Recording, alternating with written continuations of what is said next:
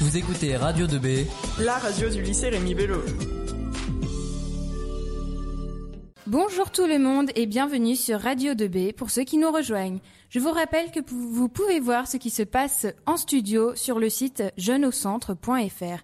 Je suis Margot et avec moi Margot. Ça va Margot? Super. Pour la prochaine demi-heure, nous vous avons prévu tout un panel d'informations sur l'orientation. Et avec nous, pour vous satisfaire, une invitée très exceptionnelle. Nous vous présentons Martine Armanier-Moutou, la meilleure proviseure adjointe du lycée Rémi Bello. Bonjour madame. Bonjour à toutes. Vous allez bien Et à tous. Très bien. Super. Alors j'ai une petite question pour mon acolyte au même prénom. Si je te parle d'APB, Margot, à quoi tu penses? Ça me fait penser au stress que ça engendre et je pense que je ne suis pas la seule à être très anxieuse. C'est vrai qu'on a un grand nombre à pas tout à fait comprendre le fonctionnement de ce site. Martine Armanier, quand vous aviez notre âge, comment se passait la phase d'orientation à la fin de votre lycée? Car APB n'existait pas encore, c'est ça? Non, APB n'existait pas. Donc chaque école recrutait euh, les candidats sous réserve qu'ils aient le bac, bien entendu, au mois de juillet. Et on passait des concours si, si nécessaire, ou alors on allait à la fac, où là, les inscriptions étaient libres. D'accord. Et les inscriptions, du coup, se faisaient personnellement. Le lycée ne s'occupait pas du tout euh, de votre dossier ou... Pas du tout. On, on, gérait cela avec nos parents. Donc, euh, en fait, nous, aujourd'hui, on a beaucoup de chance euh, que les lycées nous accompagnent. Oui, vos, le travail de vos professeurs principaux est très important et, et, déterminant, je pense. Bien sûr, toujours soutenu par vos familles, mais il est important euh, aujourd'hui de vous préparer à l'orientation parce que vous avez tout ce parcours APB dont on va certainement parler. Oui, évidemment. Malheureusement, la machine à remonter dans le temps n'existe pas encore. Alors nous allons nous focaliser sur notre orientation aujourd'hui.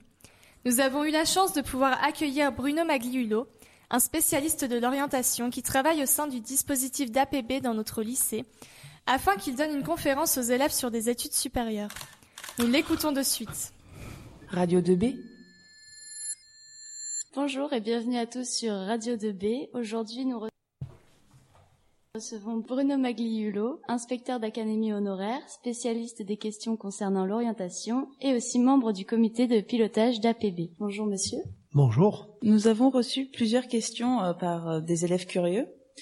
La première est euh, quelles sont les différentes phases de l'APB ben, Ça ouvre le 1er décembre pour la phase d'information, puis le 20 janvier pour la phase de recensement des vœux des élèves.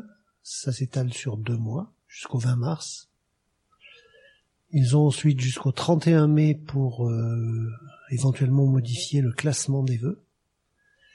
Et le 8 juin commence la campagne de réponse des établissements demandés. Ça s'étale en trois étapes jusqu'à la fin juin. D'accord, merci.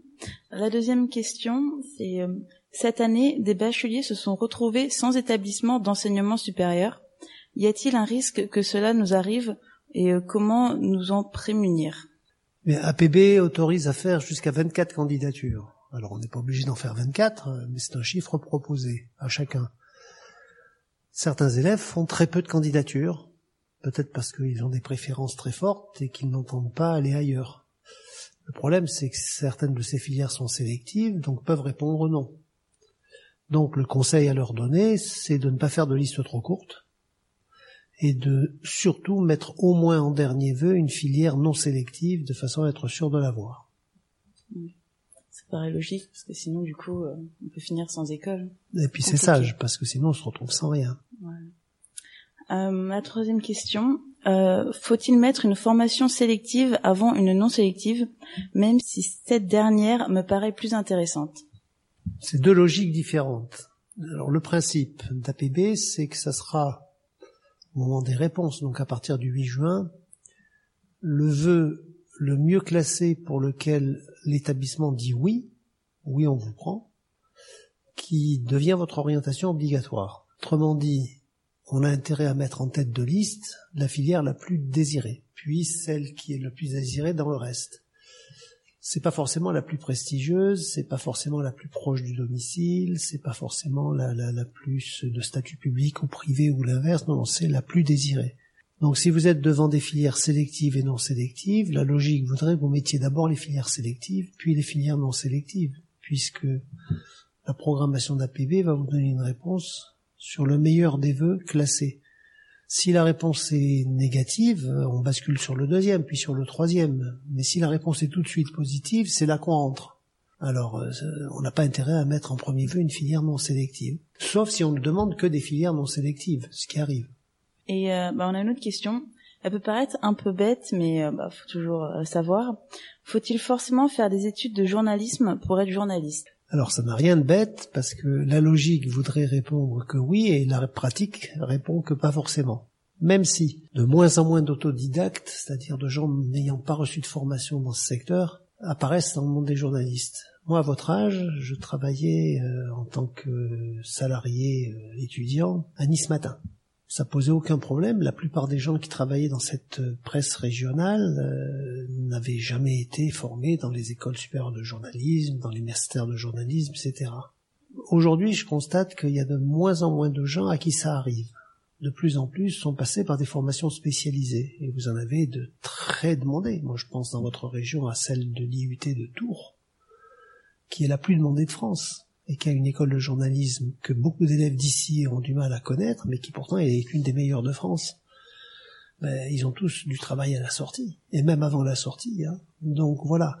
Alors, quel journalisme Pour être clair, si c'est pour tenir une rubrique euh, vie sociale d'un quartier dans une presse locale, il n'y a peut-être pas forcément besoin d'avoir fait cinq ans d'études en école de journalisme. Si c'est pour tenir la chronique économique du Monde, la chronique juridique de Figaro, ou la chronique politique de France 2, il faut d'abord être un expert dans son domaine. Donc, de plus en plus de journalistes de haut niveau se dotent d'abord en première étape d'une compétence dans un domaine, par exemple la médecine, le sport, le droit, l'économie, et au bout d'un parcours de 4-5 ans, basculent en troisième cycle d'études dans une formation spécialisée courte d'un an ou deux en journalisme. Ils deviennent journalistes spécialisés dans leur domaine de compétences. Et ceux-là ont fait des études de journalisme courtes, de fin de parcours, alors que d'autres les attaquent dès le début. Tout dépend quel type de journaliste on veut devenir. D'accord, c'est très intéressant. Une autre question, c'est par rapport aux cours en alternance. Est-ce qu'on doit d'abord trouver une entreprise et après s'inscrire ou faire l'inverse? Alors c'est difficile. La logique voudrait qu'on cherche d'abord l'entreprise, donc l'employeur qui accepte de signer un contrat d'alternance, contrat d'apprentissage ou contrat de professionnalisation, il y en a deux, et que nanti de cette garantie, on aille ensuite s'inscrire dans un établissement qui prépare un BTS par exemple, pour une IUT ou peu importe, toute formation professionnelle, par l'alternance. Ça, ça serait la logique. Le seul problème, c'est que c'est à l'étudiant de trouver son employeur. On ne le lui fournit pas. Et ça suppose des démarches qui parfois sont longues, surtout dans certains secteurs. C'est plus facile de trouver un contrat en alternance dans l'hôtellerie que dans la communication audiovisuelle, par exemple. Et donc il y a des gens qui parfois ont du mal à trouver l'employeur, et même parfois ne le trouvent pas.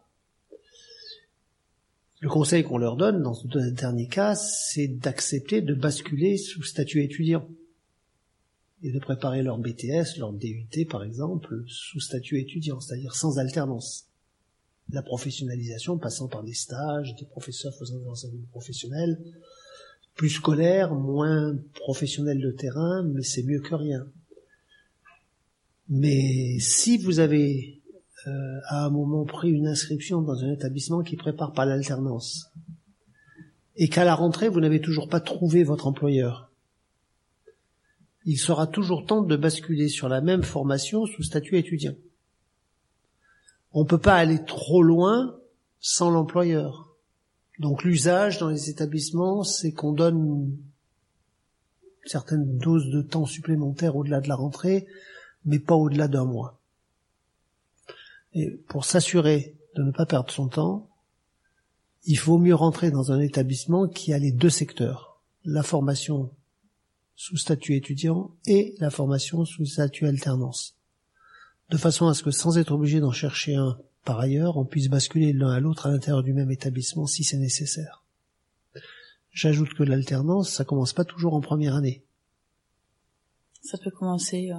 C'est souvent deuxième année, troisième année, selon les cas, mais ça s'explique parce que un apprenti, par exemple, c'est quelqu'un qui a une activité professionnelle et une activité de formation en même temps. Il alterne de l'un à l'autre, d'où l'expression alternance. Un employeur, pour accepter de signer un contrat d'alternance, a besoin de quelqu'un qui ait déjà acquis un minimum de compétences professionnelles. Si c'est un pur débutant, ça va être lourd à porter. Donc les apprentis, vous les trouvez plus facilement dans des établissements qui ont déjà un an ou deux de formation professionnelle et puis qui ensuite peuvent embrayer plus efficacement sur des activités professionnelles que dans des établissements euh, où on leur demande de, de, démarrer dès la première année. Mais vous trouvez des établissements qui recrutent des premières années aussi, ça dépend. Mais la vraie difficulté, elle est qu'il appartient au futur diplômé de chercher lui-même son employeur. Oui, c'est une sorte de début d'indépendance un peu. Alors c'est un début d'indépendance, mais c'est aussi un début de lourdeur du travail, parce que vous imaginez la vie d'un alternant. Oui. Il faut s'y préparer, hein, et c'est ce super système qui forme bien, qui donne euh, de meilleures chances d'emploi à la sortie, parce que les gens ont acquis du savoir-faire sur le terrain qui permet d'être exonéré des droits de scolarité quand la formation est payante, qui donne un plus en salaire, bon, ça fait beaucoup d'avantages. Alors dit comme ça, on se demande pourquoi il n'y en a pas plus. Mais il y a une explication, c'est que c'est très lourd. Et que certains reculent devant l'obstacle, soit parce qu'ils ne trouvent pas l'employeur, on en a parlé, soit parce que l'ayant trouvé, ils constatent une fois dedans que la vie de l'étudiant à temps plein, mais qui est obligé de s'absenter de certains cours puisqu'il passe une moitié de son temps dans une entreprise. Quand il n'est pas là, c'est à lui de rattraper les cours qu'il n'a pas suivis. Oui, c'est pas difficile. quand il rentre chez lui le soir, euh, il a le choix parfois entre un match de foot à la télé ou revoir les cours qu'il n'a pas suivis. S'il veut réussir, il a intérêt à prendre la deuxième option. Oui, c'est sûr. Pas, pas facile à 18-20 ans. Hein. Euh, c'est même pas facile à tout âge. Hein. Donc ça, c'est une première contrainte. La deuxième contrainte, c'est que imaginez l'emploi du temps de quelqu'un qui fait de l'alternance il est supposé, par exemple, préparer un BTS. On prend cet exemple-là. À la sortie, on va lui faire de cadeaux. Ça va être pour tout le monde les mêmes épreuves. Pour ceux qui ont la double vie d'étudiants plus de salariés d'entreprise, et pour ceux qui ont que ça à faire et qui rentrent et trouvent la soupe chaude de maman toute prête à la maison, et qui sont donc sous statut purement étudiant. C'est difficile d'être celui qui a la double vie parce que à un temps plein d'étudiants préparant les mêmes épreuves d'examen que ceux qui n'ont que ça à faire, en ayant en plus l'obligation de rattraper les heures qu'on n'a pas pu suivre parce qu'on a été chez son employeur, et un autre qui lui n'a que ça à faire, que des études, euh, ben, la vie du premier est beaucoup plus lourde. D'autant qu'en plus il doit un mi-temps professionnel à son employeur. Quand vous signez un contrat, c'est pas des cours, c'est de la pratique professionnelle accompagnée par un tuteur. Ça fait des semaines lourdes très lourde et certains craquent. Oui. Ça va être très difficile. C'est difficile, mais c'est éclatant. Bah, merci d'avoir répondu à nos questions. Alors merci d'être venu surtout et de nous avoir accordé euh, un peu de votre temps. Et il est important de souligner aussi pour ceux qui ont d'autres questions euh, par rapport à APB que vous êtes l'auteur justement du livre d'APB, donc la mission post-bac décryptée pour les nuls et qui est d'ailleurs disponible au, CDI du lycée Rémi Bello. Au revoir à monsieur, au revoir à tout le monde et on se retrouve euh, à une prochaine émission. Bonne chance à tous. Merci. Radio 2B. On remercie Monsieur Magliulo d'avoir fait le déplacement et également les intervieweuses Claudia et Adèle. Il est important de rappeler que Monsieur Magliulo a fait sa conférence le 26 novembre 2015 et que depuis ce jour, quelques changements ont été effectués sur le site APB, ce qui euh, va nous guider vers la prochaine question pour Madame Armanier. Donc vous allez animer une réunion ce vendredi au lycée. Pouvez-nous nous dire en quoi elle consiste et donc euh, est-ce que les changements vont être abordés lors de cette réunion? Oui, alors euh, vendredi, je convie euh, tous les élèves de terminale, les élèves de BTS également. On sera là. Ah, j'espère bien. Au premier rang. Oui, bien sûr. Et euh, nous, donc, je vais vous présenter le fonctionnement du site et en particulier des modifications donc qui ont eu lieu sur quatre séries qui sont quatre filières très demandées par les élèves qui sont le PACES, STAPS, psycho et droit. Donc euh, ça, je vous expliquerai plus longuement vendredi soir. Je vous donne envie de venir, j'espère. Oui. De- et euh, surtout, vendredi, je j'aborderai avec vous les problèmes de calendrier, les problèmes de euh, comment hiérarchiser ses vœux. Déjà, Monsieur Magliolo vous a donné quelques pistes, mais on va voir ça plus tranquillement, plus en détail. D'accord. Votre intervention, Madame, c'est certain, éclairera les élèves et leurs parents sur le mécanisme d'APB. Et celle qui suit va également mettre en lumière la période après APB. Nous allons tout de suite écouter Riva, une ancienne élève du lycée, actuellement en école de commerce à l'ICD. commerce, notamment le business development. Pourrais-tu me présenter une Euh, une journée type à l'ICD, eh bien, écoutez, euh, les journées sont longues généralement, donc euh, 8h30, 19h30, euh, non-stop, parce qu'on travaille même pendant notre pause euh, déjeuner. Mais euh, franchement, c'est ça, se, ça se passe super bien. Donc, euh, je peux prendre ma journée du lundi où je commence par euh, deux heures de marketing. Donc, évidemment, les cours sont toujours de deux heures hein, et non pas d'une heure. Donc, deux heures de marketing, deux heures de droit de l'entreprise, deux heures de coaching de stage où on nous apprend à rédiger des CV et à se présenter aussi pour les recrutements, ce qui est très intéressant. Puis deux heures de, de bureautique où on nous apprend à utiliser Word, oui, parce que beaucoup ne savent pas bien l'utiliser, mais aussi Excel. Et enfin, j'ai fini par deux heures d'anglais. Voilà, mes journées continuent euh, par le travail à la maison. On a énormément de projets euh, en autonomie. Est-ce que tu peux nous expliquer qu'est-ce que c'est que l'IGS? Alors l'IGS, c'est un groupe de plusieurs écoles différentes. Donc on a une école de communication, de journalisme, de management, une école américaine, euh, de RH, d'immobilier. C'est vraiment euh, mélangé. Et voilà, ça fait un bon bout de temps qu'il a été créé. Et euh, ce groupe nous permet d'avoir aussi beaucoup d'opportunités, notamment au niveau de, des partenariats avec les entreprises, mais aussi bah, du réseau qu'on se crée parce qu'on se crée un énorme réseau avec toutes ces, bah, cultures différentes. Voilà. Est-ce que tu auras la possibilité de voyager du coup? Alors oui, euh, je tiens à préciser que l'ICD est vraiment axé sur euh, l'international comme euh, comme toutes les écoles de commerce, mais euh, là, je prends l'exemple, on est quasi une des seules écoles qui fait partir leurs élèves dès la première année. Donc là, je vais faire un semestre complet à Dublin, en Irlande, où on pourra avoir des cours complètement en anglais, on pourra améliorer notre anglais. Donc vraiment, le but c'est de nous faire devenir bilingue dès la première année. Ensuite, bah, tous les ans, on peut partir. En troisième année, on a le SMI, qui est le semestre de management interculturel. On voyage sur cinq continents différents, donc euh, euh, la Chine, l'Amérique, euh, enfin vraiment partout. Et on assiste à des conférences et on, et on surtout on, agrandit notre réseau et on, dans le cadre d'un- d'une étude de marché pour une entreprise française, voilà, et on va étudier le marché pour eux à l'étranger. Donc c'est vraiment intéressant, c'est une grosse opportunité qu'on nous offre. Sinon, à part ça, on peut aller faire une année universitaire avec une, bah, une université en partenariat. l'ICD. Donc savoir qu'on a énormément de d'universités partenaires euh, dans le monde entier euh, avec lesquelles on peut euh, faire un double diplôme. Donc euh, la fin de notre cursus pour avoir euh, le diplôme de l'école à l'étranger mais aussi celui de l'ICD puis voilà on peut voyager mais vraiment toutes euh, toutes les années dans le cadre de nos stages. Est-ce que tous les diplômes que tu vas acquérir, genre euh, ton master, sont reconnus au sein de l'Europe? Oui, le grade de master, euh, il est délivré par l'État, il est vraiment reconnu, mais euh, enfin partout au sein de l'Europe. Et puis après, euh, en cinquième année, on prépare un, une sorte de diplôme spécialisé vraiment qu'on peut utiliser dans nos carrières euh, à l'étranger, en, en dehors de l'Europe, euh, vraiment partout. Bon, eh bien, Merci beaucoup Riva. Donc il est vrai que les offres pour les études supérieures sont nombreuses, mais Madame Armanier, est-ce qu'il est vrai qu'aujourd'hui les élèves ont plus de mal à s'orienter? Je suis désolée Margot de ne pas être d'accord avec vous, mais non, les élèves Alors, n'ont pas plus de mal aujourd'hui. pour nous c'est compliqué. hein. Ça a toujours été compliqué.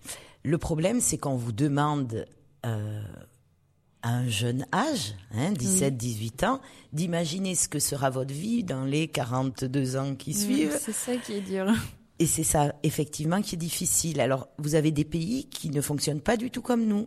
Les, les pays d'Europe du, du Nord, par exemple, les élèves, une fois qu'ils ont eu l'équivalent du bac, généralement partent pendant un an faire quelque chose, un tour du, du monde, aller vivre Ah dans un autre pays. On avait vu ça en cours d'anglais. Année sabbatique. Et Oui. cette année sabbatique, en fait, permet aussi de se positionner de d'arriver à mieux se projeter dans quelle filière on aimerait être euh, dans les années suivantes. Mhm. Voilà. Nous, par contre, ben, en France, on a l'habitude de vous demander de prendre très jeune des décisions, mais on verra qu'on peut aussi changer de, de, de chemin quelquefois. Oui, tout à fait. Euh, d'ailleurs, nous allons euh, écouter un ancien élève qui est actuellement à la fac de droit du Mans et qui a redoublé sa première année. Nous écoutons Florian sur Radio de b Il y en a beaucoup qui pensent que la fac de droit c'est juste pour être avocat ou quoi, mais ça ouvre plein de portes. On peut devenir magistrat, huissier. Il y a vraiment beaucoup de débouchés avec le droit. C'est pas une fac plus difficile que les autres, je trouve. Il suffit juste de vraiment travailler, de se donner à fond, d'être motivé. Il n'y a aucun souci que ça passe pas. Peux-tu nous dire comment un ancien élève du lycée Rémi Biello est arrivé à la fac de droit? Bah, comme vous tous, je pense, on, je suis passé par APB. À la base, je voulais faire STAPS à Orléans, mais sauf que par tirage au sort, j'ai pas eu de chance. Du coup, je suis tombé bah, sur mon deuxième vœu, c'était euh, justement la fac de droit du Mans. Et euh, il m'a suffi d'avoir le bac et euh, j'y suis rentré euh, sans problème. Enfin, je pense que pour la faculté, de toute façon, il n'y a pas besoin d'avoir un, un, dossier béton. Il faut, il faut le bac. Peux-tu nous présenter une journée type à la fac de droit? On se lève, on prend un petit café, on se douche, on est motivé, on va, on prend le tram, à peu près un quart d'heure de tramway juste pour arriver sur le campus. Une fois sur le campus, bah, on va en cours. En général, on a à peu près en moyenne, je dirais, 4-5 heures de cours par jour, donc euh, ça c'est pas encore trop excessif. En droit, si on a 5 heures de cours dans la journée, il faut au minimum euh, le double de travail, quoi. donc 5 heures de plus pour le travailler euh, chez soi, pour le comprendre, pour l'assimiler, et voilà. Pourrais-tu nous parler des difficultés que tu as rencontrées au cours de ta première année? Ah bah, la, première année c'est complètement différent, c'est un nouveau monde la fac. Alors euh, je me suis un peu perdu au début, j'avoue que j'ai peut-être un peu dépassé les limites. Euh, je sortais beaucoup, enfin je découvrais quoi, enfin j'étais tout fou, j'étais content. Et du coup bah ça, ça s'en ressentait sur mon travail. Je, consacrais plus de temps à mes loisirs qu'à travailler et du coup ben forcément j'ai raté bah j'ai raté mon année et je regrette. Malgré euh, ce premier échec, qu'est-ce que tu retires de cette expérience? Est-ce que maintenant tu es prêt à te lancer de nouveau sur les rails? Euh, Ouais, j'aimerais, enfin j'aimerais vraiment en finir avec cette première année parce qu'il faut savoir qu'en droit c'est la première année où il y a c'est toutes les matières d'introduction, enfin, toutes les matières un peu, on va dire, pas inintéressantes, mais celles qui sont les moins attrayantes. Quand on voit en deuxième année, il y a du droit du travail, et tout ça, ça c'est intéressant. Donc euh, j'aimerais vraiment euh, réussir ma cette année, comme ça j'en aurais fini avec ces matières-là et, et ça sera mieux. Tu es déterminé en gros. Ouais, oui, beaucoup plus que l'année dernière, parce que l'année dernière, enfin, c'était assez catastrophique, et maintenant, je suis motivé, ouais, à en finir avec cette année-là. Je passe plus de temps à la bibliothèque, à travailler, je me force des fois. Il faut se forcer, mais il y a que comme ça que ça marche. Il hein. n'y a pas de secret. Et du coup, est-ce que tu aurais un message à faire passer aux étudiants ou aux futurs étudiants qui qui subiront un échec et qui hésiteront à à se relancer et à remonter la pente? Et eh bah tous ces élèves-là, euh, je peux que leur souhaiter du, du, courage. Faut pas baisser les bras, c'est inaccessible à personne. Moi le premier, euh, je pensais que j'y arriverais jamais. Je me disais c'est un monde au-dessus, mais, il suffit de bosser un tout petit peu et on se rend compte qu'en fait c'est très accessible. Il faut juste s'en donner les moyens. Merci à Florian d'avoir pris un peu de son temps pour répondre à nos questions. Grâce à lui, nous avons pu voir que le redoublement n'est pas un échec. Mais il est toujours possible de se tromper dans son choix d'orientation. Madame Armani, est-ce que l'erreur est grave? Non, l'erreur est pas grave, elle est formatrice si on est capable de d'en tirer des leçons. Et euh, le témoignage de Florian, justement dans ce sens-là, montre euh, qu'il a compris certaines erreurs qu'il a faites en première année et il a su rebondir. Mmh. Et voilà, donc euh, l'erreur n'est pas grave. Et vous, est-ce que vous avez connu l'erreur? Je ne vais pas dire que j'ai connu des erreurs, mais j'ai changé d'orientation euh, dans ma vie professionnelle. Ah oui? Donc en fait, euh, j'ai passé un bac C, l'équivalent de votre bac S. Mhm. ES ES Non, S. Ah, C, ah, c'était ah, pas S. Autre, oui, oui. du bac S. Et euh, j'ai fait des études d'architecture. Puis j'ai fait un DEA d'architecture. Pendant que j'étais en DEA d'architecture, j'ai, je donnais des cours euh, en tant que maître assistant à la fac. Puis j'ai fait un DEA d'archéologie. Et puis aujourd'hui, je suis proviseur adjoint. Donc entre-temps, il s'est passé quand même beaucoup, de, choses. Encore euh, beaucoup d'autres témoignages sont disponibles sur le site euh, du lycée Rémi Bello, une fois qu'il sera rétabli. Madame, on vous remercie beaucoup d'être venue nous voir euh, pour cette émission sur l'orientation. Merci aussi à Margot de m'avoir accompagnée. Avec plaisir. Et vous étiez sur Radio 2B. Bisous bisous. Merci à vous.